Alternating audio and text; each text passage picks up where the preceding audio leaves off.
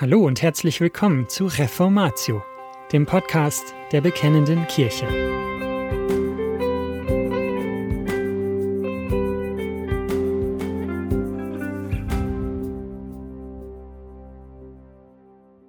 Das Buch Esther, Teil 3 Vier Fragen zur Verherrlichung von Gewalt von Boris Giesbrecht erschienen in der BK-Ausgabe Nummer 88 im Jahr 2022. In der Serie über das Buch Esther geht es um herausfordernde Fragen. In diesem dritten und letzten Artikel konzentrieren wir uns auf die angebliche Verherrlichung von Gewalt.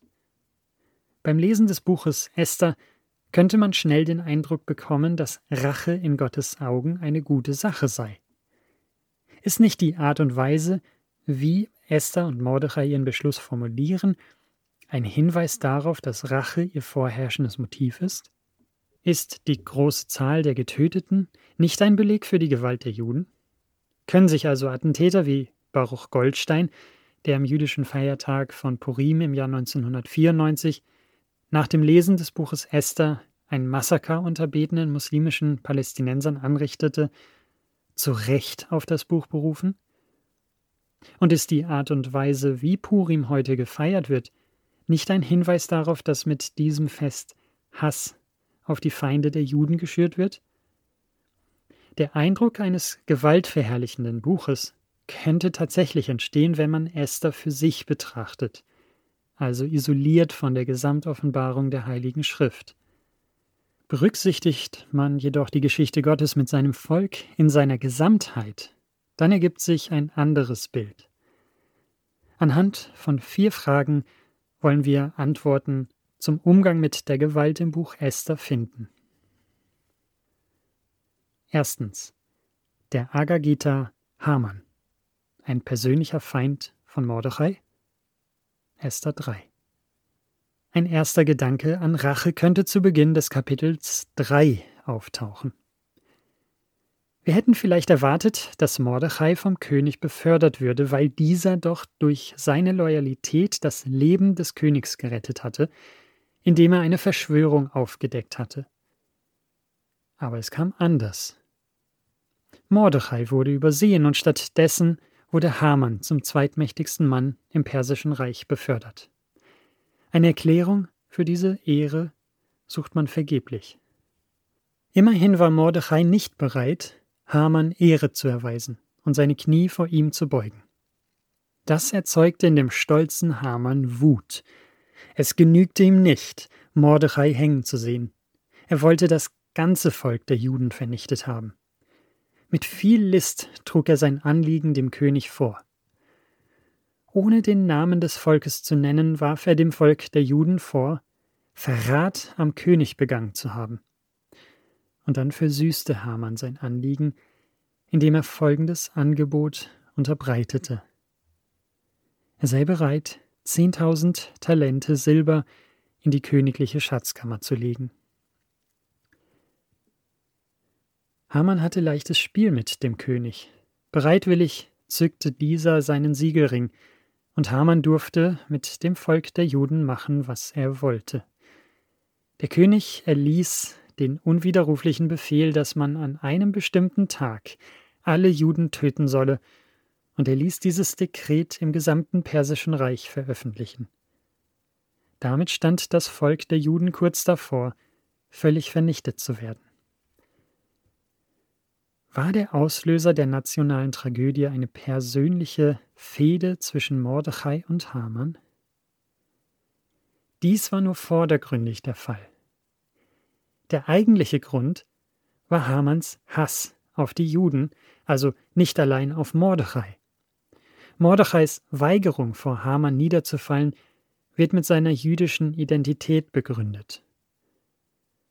Und noch etwas fällt auf. Als Mordechai vorgestellt wird, wird er als Jude aus dem Stamm Benjamin bezeichnet, während Haman bei seiner ersten Erwähnung als Agagit identifiziert wird. Das sind wichtige Hinweise, die dazu veranlassen, die Beziehung zwischen diesen Personengruppen näher zu untersuchen und in der Bibel zurückzublättern. Wer also war Agag? Agag war König der Amalekiter zu der Zeit des ersten Königs Israels, Saul. Saul kam ebenso wie Mordechai aus dem Stamm Benjamin. Damals bekam er den Auftrag, die Amalekiter zu vernichten. Warum eigentlich? Der Grund dafür liegt weitere Jahrhunderte zurück. Beim Auszug Israels aus dem Land Ägypten und der anschließenden Wüstenwanderung wurde das Volk Israel von den Amalekitern, einem Nomadenvolk der südlichen Wüstenregion, bedroht. Auch dieser Konflikt reicht noch weiter zurück. Der Stammvater der Amalekiter war ein Nachkomme Esaus, eines Widersachers seines Bruders Jakob. Nachdem das Volk Israel bei der Wüstenwanderung unter der Führung Josuas den Krieg gegen die Amalekiter gewonnen hatte, befahl Gott dem Mose, Schreibe das zum Gedenken in ein Buch und präge es den Ohren Josuas ein. Ich will das Andenken Amaleks ganz und gar austilgen unter dem Himmel. 2. Mose 17, Vers 14. Mose schärfte diese Worte der neuen Generation kurz vor dem Einzug ins verheißene Land erneut ein. Gedenke daran, was dir Amalek antat auf dem Weg, als ihr aus Ägypten gezogen seid, wie er dir auf dem Weg entgegentrat und deine Nachhut abschnitt, alle Schwachen, die zurückgeblieben waren, als du müde und matt warst, und wie er Gott nicht fürchtete. Wenn dir nun der Herr dein Gott Ruhe gegeben hat vor allen deinen Feinden ringsum in dem Land, das der Herr dein Gott dir als Erbe gibt, um es in Besitz zu nehmen, so sollst du das Andenken an Amalek unter dem Himmel vertilgen. Vergiss es nicht. 5. Mose 25, Vers 17 bis 19. Diesen Auftrag sollte Saul ausführen, versagte dabei aber kläglich und ließ den amalekitischen König Agag am Leben, zusammen mit den besten Schafen und Rindern. Als Folge seines Ungehorsams wurde Saul von Gott verstoßen. Einer der Nachkommen Agags, Haman, beschloss, den alten Feind, die Juden, zu vernichten. Mit Haman haben wir es also mit einem alten Feind zu tun, der mit neuem Namen in Erscheinung tritt. Esaus Zusammenstoß mit Jakob, Israels Krieg in der Wüste mit Amalek, Sauls Auftrag gegen Agag, und Hamans Feindschaft gegen Mordechai sind lediglich einige Beispiele, die diesen größeren Konflikt vor Augen führen. Hamans Ziel, die Juden zu vernichten, ist ein weiterer Beweis der Versuche Satans, den verheißenen Nachkommen Evas, der der Schlange den Kopf zertreten soll, zu verhindern. Es geht bei den Geschehnissen im Buch Esther also nicht nur um eine persönliche Rivalität zwischen Mordechai und Haman, Vielmehr ist es Teil des uralten Streites zwischen dem Samen der Frau und dem Samen der Schlange. Zweitens. Das neue Gesetz von Esther und Mordechai. Ein rachsüchtiger Plan? Esther Kapitel 8 Die im Buch Esther berichtete Auseinandersetzung zwischen Haman und Mordechai ging weiter. Haman steigerte sich immer mehr in seinen Hass hinein. Er wollte Mordechai hängen sehen, aber es kam anders. Esther riskierte ihr Leben. Es gelang ihr, den König für ihr Anliegen zu gewinnen. Am Ende war es Haman, der am Galgen hing. Der König überließ Esther den Besitz Hamans und setzte Mordechai zum Nachfolger Hamans ein. War das Problem damit gelöst? Nein, denn Haman war zwar tot, aber der von ihm initiierte Beschluss existierte immer noch. Ein Dekret des persischen Königs war unwiderruflich. Gottes Volk war immer noch in seiner Existenz bedroht. Zwei Monate nach ihrer ersten Bitte riskierte Esther ihr Leben erneut und erbat vom König die Erlaubnis, einen neuen Beschluss zu fassen. Dieser Beschluss gestattete die Tötung von Frauen und Kindern sowie die Plünderung von Besitz. War dieser neue Beschluss, den Esther und Mordechai planten, Ausdruck von Rache? Ein Vergleich des Dekrets von Esther und Mordechai mit dem Beschluss von Haman gibt darauf eine Antwort. Es fällt schnell auf, dass beide Dekrete ähnlich lauten. Während der erste Beschluss gebot, alle Juden zu vernichten, umzubringen und auszurotten, vom Knaben bis zum Greis, Kinder und Frauen, und um ihre Habe als Beute zu rauben, Esther 3, Vers 13, gestattete das zweite Dekret den Juden, sich zu versammeln und für ihr Leben einzustehen und zu vernichten, umzubringen und auszurotten alle bewaffnete Macht von Volk und Provinz, die sie bedrängen würde, Kinder und Frauen und ihre Habe als Beute zu erbeuten. Esther 8, Vers 11 Auch wenn die Erwähnung von Frauen und Kindern im Dekret von Mordechai und Esther beunruhigt, entsprach dies dem genauen Wortlaut des ersten Edikts. Das zweite Dekret räumte den Juden, genauso wie ihren Gegnern im ersten Dekret, das Recht auf Plünderung ein. Das neue Dekret bot den Juden somit die gleichen Bedingungen wie ihren Feinden. Allerdings bestand ein wesentlicher Unterschied in folgendem. Das neue Dekret beschränkte sich auf die Verteidigung der Juden. Ihnen war es nur zugestanden, diejenigen zusammen mit ihren Familien zu töten und sie auszuplündern, die sie angreifen würden.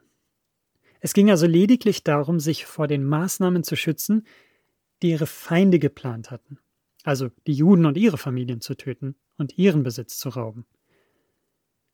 Im zweiten Dekret ging es also nicht um eine Lizenz zum Töten, sondern lediglich um Verteidigung. Im Gegensatz zu Hamans Edikt, das Gottes Volk keinerlei Ausweg ermöglicht hatte, richtete sich das neue Edikt lediglich gegen diejenigen, die ihrerseits die Juden und ihre Familien angriffen. Dagegen waren diejenigen, die Gottes Volk nicht befeindeten, durch das Edikt nicht betroffen. Viele Menschen aus anderen Nationen schlossen sich den Juden an und vermieden so das Schicksal ihrer Feinde. Die Botschaft war klar. Es gibt einen Ausweg aus dem Gericht durch Identifikation mit dem Volk Gottes.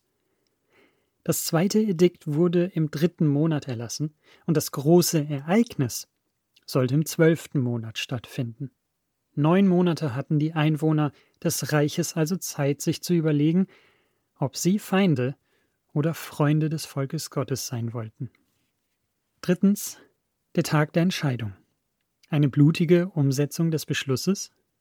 Esther 9, Vers 1 bis 16. Die Bilanz am Ende des 13. Adar lautete 500 Tote in der Burg Susa sowie weitere 75.000 Tote im gesamten Persischen Reich. Und als ob dies nicht schon genug des Blutvergießens wäre, bat Esther um die Verlängerung des Gesetzes um einen weiteren Tag. Dadurch verloren weitere 300 Männer ihr Leben. Das klingt nach brutaler Umsetzung des Beschlusses. War das notwendig? Auch hier lohnt sich ein genaues Hinsehen. Zwar wird erwähnt, dass die Juden 500 Männer in der Burg Susa töteten, Frauen und Kinder werden jedoch nicht erwähnt. Die 75.000 Toten aus dem gesamten Reich werden ausdrücklich beschrieben als ihre Hasser. Daraus lässt sich die Schlussfolgerung ziehen, dass die Juden nur gegen diejenigen vorgingen, die sie getötet hätten. Es ging also lediglich um die Männer, die die Absicht hatten, gegen die Juden vorzugehen. Mit anderen Worten, die Juden übten Gewalt nur so weit aus, wie es zu ihrer Verteidigung erforderlich war.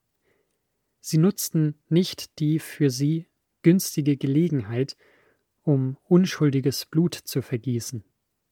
Andererseits war aber klar, dass die Juden nur dann leben konnten, wenn ihre Feinde starben. Der Einsatz von Gewalt war notwendig, um Frieden zu ermöglichen. War aber die brutale Tötung von Hamanns Söhnen erforderlich? In der Antike war die Hinrichtung von Söhnen eine übliche Praxis. Um jede Möglichkeit auszuschließen, dass diese versuchen würden, den Tod ihres Vaters zu rächen. Und so war Hamanns Untergang erst mit der Tötung seiner Söhne vollständig. Bei alledem ging es nicht nur darum, dass Haman getötet wurde, sondern auch um Herabwürdigung seiner Ehre, seiner Position, seines Reichtums und seiner Nachkommen. Auch die Söhne, auf die Haman so stolz war, mussten untergehen. Auch Esthers Bitte, die Aktion um einen weiteren Tag zu verlängern, ist nicht Ausdruck von Rache. Eher ist es ein Hinweis, wie viel Hass den Juden selbst noch nach dem ersten Tag entgegenschlug. Der zweite Tag war erforderlich, um den Sieg der Juden zu gewährleisten. Möglicherweise irritiert uns die Kaltblütigkeit der Juden. Vermutlich aber wäre es angemessener, wenn wir über die vielen Menschen beunruhigt sein würden, die den Juden feindlich gesinnt waren und das sogar innerhalb der höchsten Regierungskreise. Unsere Aufmerksamkeit sollte vielmehr auf etwas anderes gerichtet sein. Wiederholt wird die Formulierung aber an die Beute legten sie ihre Hand nicht verwendet. Esther 9, Vers 10, 15 und 16. Obwohl der Erlass den Juden eine Plünderung des Besitzes ausdrücklich erlaubte und derartiges in Kriegshandlungen gängige Praxis war, bereicherten sich die Juden nicht an fremdem Besitz. Was war der Grund dafür? Die Juden verstanden ihre Verteidigung als Ausführung eines von Gott gegebenen Auftrags. Als Agenten Gottes durften sie sich durch Plünderungen nicht persönlich bereichern. Genau darin hatte Saul einst versagt. Der Kampf gegen ihre Feinde war der von Gott gebotene Kampf gegen das Böse und gegen die Sünde. Von Anfang an war es Gottes Ziel, dass sein Volk heilig und gerecht leben sollte. Aber von Beginn an war die Existenz des Volkes durch die Vermischung mit dem Unheiligen bedroht. Daher erforderte der Erfolg von Gottes Erlösungsplan den Schutz seines Volkes in seinem Krieg gegen das Böse. Und das wiederum erforderte, dass diese Menschen zur Sicherung ihrer Existenz sowohl offensive als auch defensive Maßnahmen ergriffen. Mit anderen Worten, Erlösung heißt notwendigerweise Zerstörung. Der tiefste Sinn von Erlösung ist, dass die Menschen vor etwas Schrecklichem und Bösem gerettet und bewahrt werden. Hamanns Anliegen, die Vernichtung des Volkes Israels, stand im Widerspruch zu den Verheißungen Gottes. Sein Versprechen aus 1. Mose 3, Vers 15 stand auf dem Spiel. Deshalb musste Gottes Volk erhalten werden. Viertens. Das Purimfest. Ein Freudenfest über den Tod von Menschen. Esther 9, Vers 18 bis 32. Nachdem die Juden ihre Feinde besiegt hatten, ordnete Mordechai ein Fest an. Vergleicht man die Anordnung Mordechais mit den Geboten über die Feste im dritten Buch Mose, ist deutlich, dass sie nicht ausdrücklich Gott die Anordnung erließ, sondern Menschen, nämlich Mordechai und Esther. Mordechai war weder ein Prophet noch ein Wundertäter. Auch regierte er nicht als König in Jerusalem. Statt das Ephod des Hohepriesters trug er den Siegelring des persischen Königs.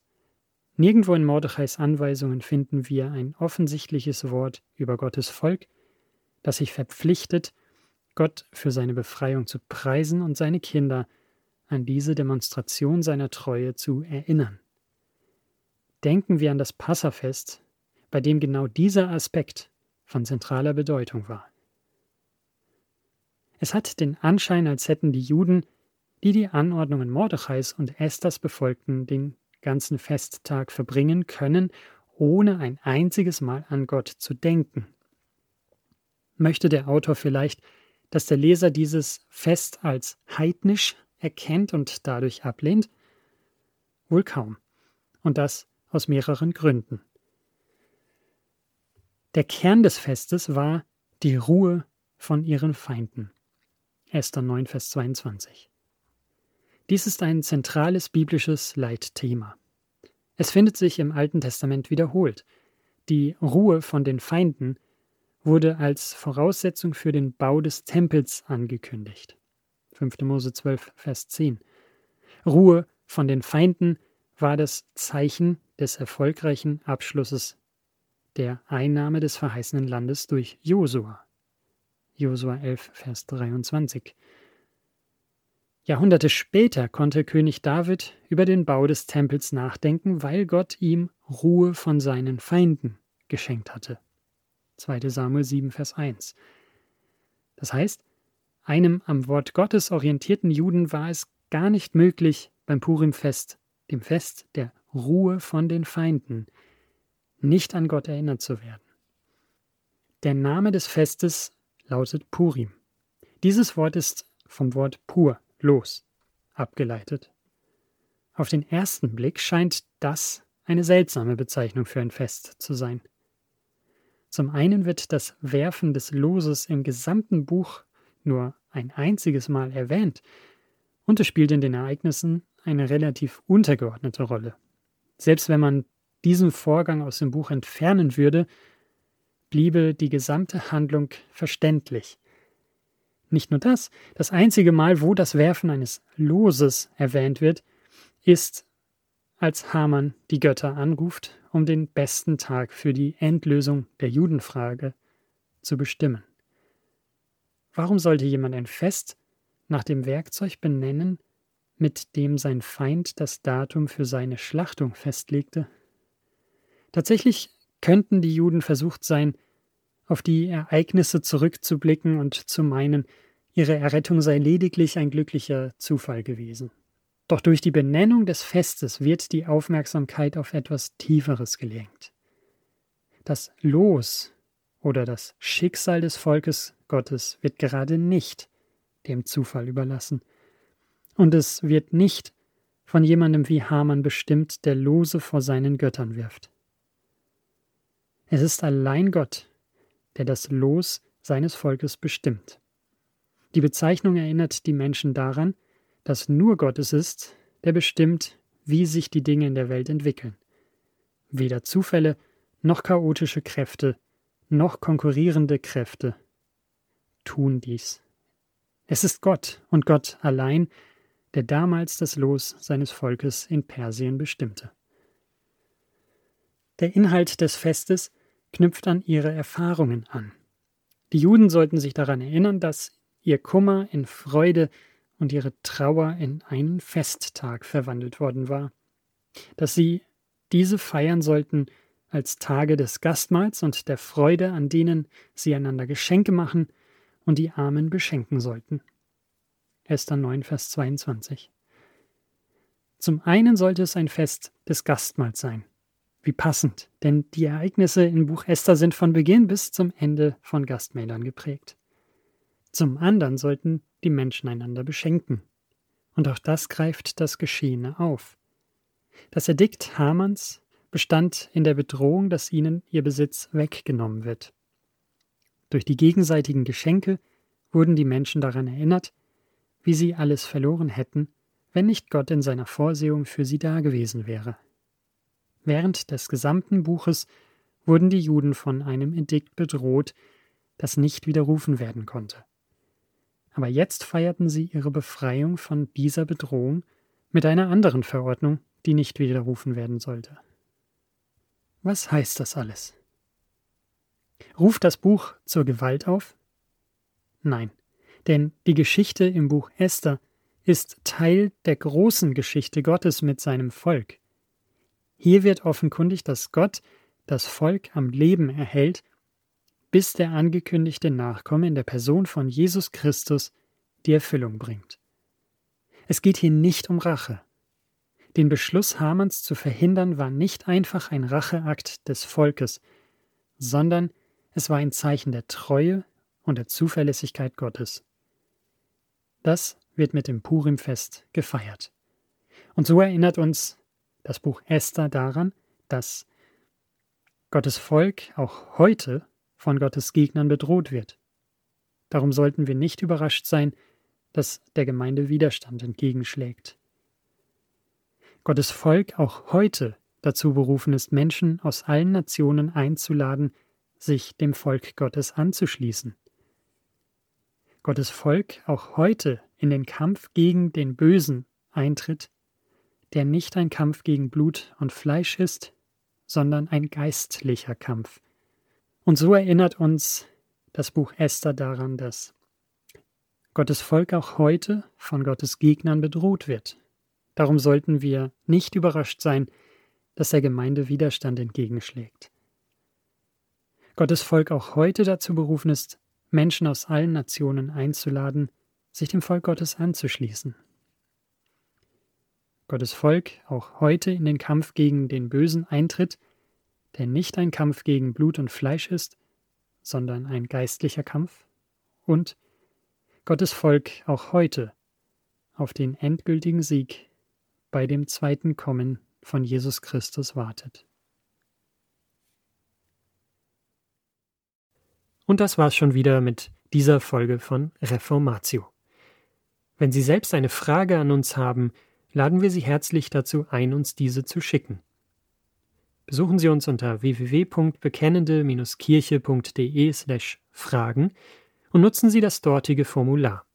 Wir werden Ihnen darauf antworten und, so Gott will, Ihre Fragen klären. Außerdem können Sie auf der Seite der Bekennenden Kirche wie gewohnt die Beiträge aus der BK lesen, die Zeitschrift abonnieren und unsere Arbeit mit einer Spende unterstützen. Alle Links finden Sie auch in der Beschreibung dieser Folge des Podcasts. Wir bedanken uns fürs Zuhören, wünschen Ihnen Gottes Segen und sagen Tschüss. Bis zum nächsten Mal.